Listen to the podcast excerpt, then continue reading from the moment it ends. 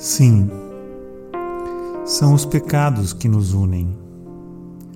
Para começar, a motivação que muitos entendem espúria, a luxúria. Depois, sem dúvida, na depressão pós-coital e em tardes estendidas que gastamos juntos, a preguiça.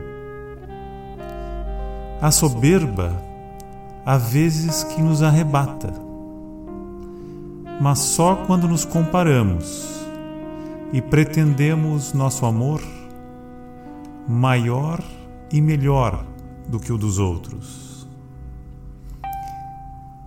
A inveja nos reúne também, mas, mais que tudo, invídia dos bichos, que não fazem mais do que amar, dormir, comer e correr do perigo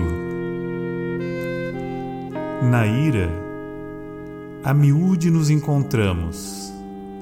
Temos raiva das injustiças contra o povo de que somos parte e tanto amamos.